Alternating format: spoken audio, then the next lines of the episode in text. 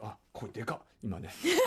開始が えーボリュームがでかくてもう自分の声にびっくりしてしまいました、鼓膜破れるかと思いました、ね。えーということでなんかちょっと今日はねうなぎさんがこう、はい。白のワンピースで素敵ですね最近暑いいから衣装ももうノースリーブでいいかなと思ったんですけれども、やっぱ今日ちょっと寒いですわあまだ今日はちょい涼いやそうそうですか？今日は最高気温。あでもそうね。最高気温25.5だってこ度、の前までそう32度とか言ってたじゃないですか。そのあのあの暑さ基準でなんかやっちゃうとこありますよね。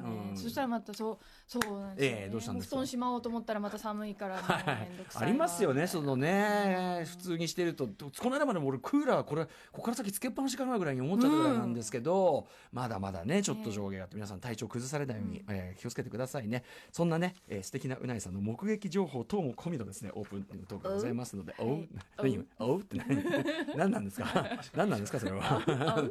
私もちょっと今日やってきた仕事のちょっとしたあのご報告などございますので、行ってみましょうかね。よいしょ！アフターシックスジャンクション.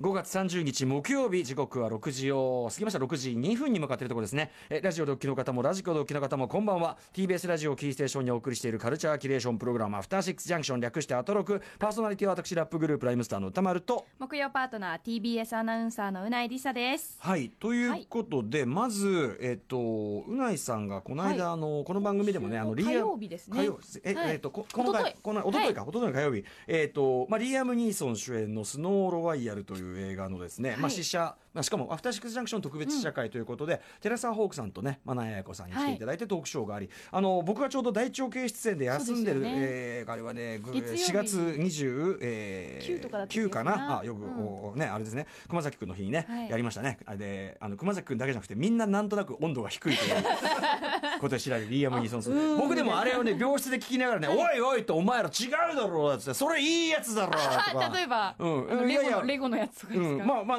そうレレレゴはレゴはみんなどこに出てたかあんまり覚えてない。いい景観悪い景観のとこね。あの僕ダークマンに自分でも投票しましたから。もうもううん2位でしたからね。うん。うんとかもありましたけどね。いや96時間いい映画ですよとかね、あとね俺あのその時点で見て見なんて見れてなくて誘拐の掟をね追っかけてみてすごい面白かったですよね。第6位のね。でそれはいいんだけど、はい。えっ、とスノーロワイヤルのね特別試写会、試写会がありましたはい。一昨日でうないさんが司会をやっていただいて、はい。まあ、僕はねこの番組ありましたんでいけませんでしたけども、えーそのうないさんがね司会やった様子に関してですね皆さんからメールいただいておりますんでごて紹介してよろしいでしょうか。おえーおいでの羊飼いさん、えー5月28日火曜日特別試写会スノーロワイヤルに参戦させていただきました。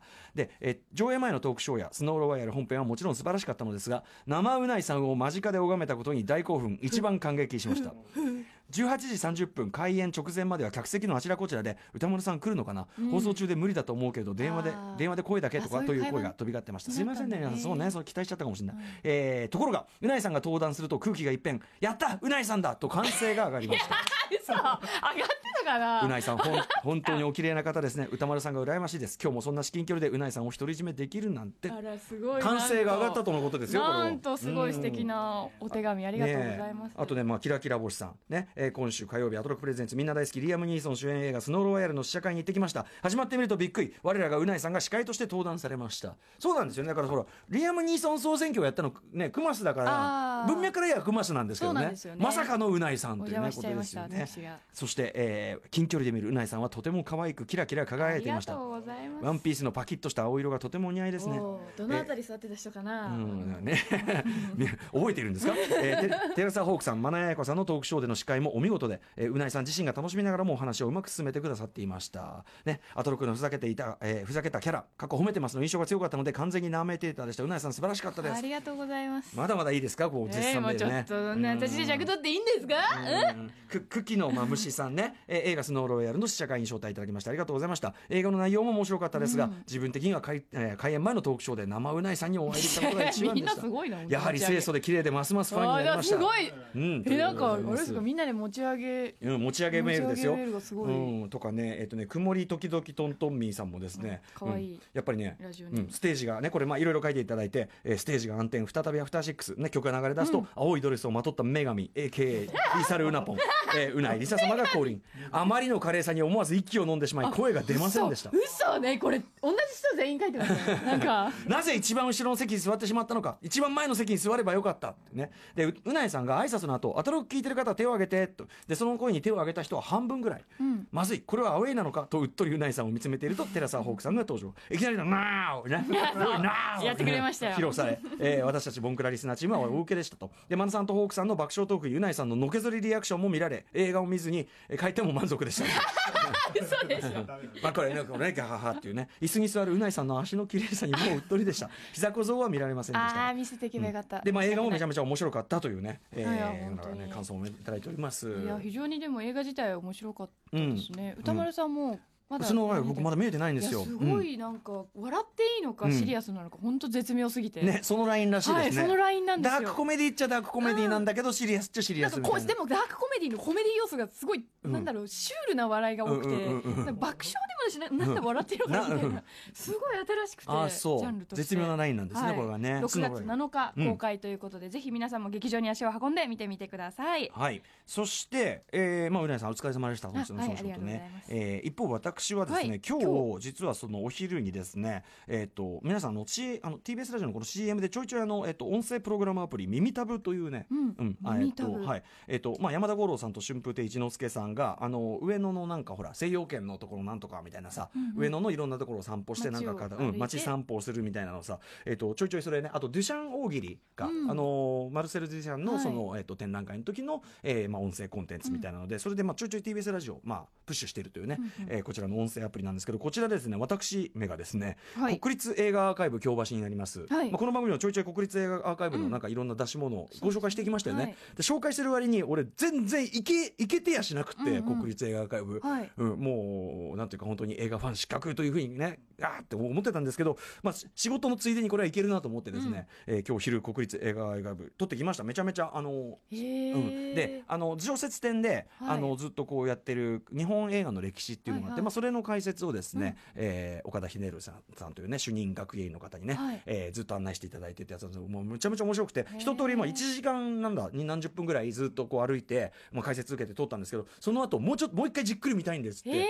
もう一回りもう1時間半ぐらいかけてえもう一すごいそんなにねかあのそんなに広い敷地じゃないんだけど、うん。中身がめちゃくちゃ詰まってるとやっぱはい。映像コンテンツなんで、結構一個一個めちゃめちゃ貴重な映像がそうそうそかけてみないと。見出すとね、うん。なかなか時間かかるんですよ、はい。もうだって入り口すぐの最初のところに日本で最初に捉えた1897年から1990年に捉えたっていうあ違う違う1897年から1900年ぐらいの間にはい。そのもう結構映画が発明されてすぐ日に本最古の映画。そうそうあのお。フランス人の、まあ、技師のというかねそのカメラマンの人が来て、はい。日本のいろんな風景を撮ったというのの映像が、まあ、20分ぐらいうのそうワンセットで流れててこれがまた絵も綺麗だし。まあ、当たり前だから映画だからそこにもう今そこにいるようにまた白黒なんだけどはいかなり綺麗な映像だから、そこにいる人のようにまあいるわけじゃない。うん。で、まあ、いろんな場面が映るんですよ、まあ、その東京の街並みだとか、でも100年前のそうそうそう東京ってこそうとですもんね。東京とかあとまあなんかこう芸者さんがなんか準備しているところとか、なんかいろんなのが見ててもうそれ20分のセットまずまだ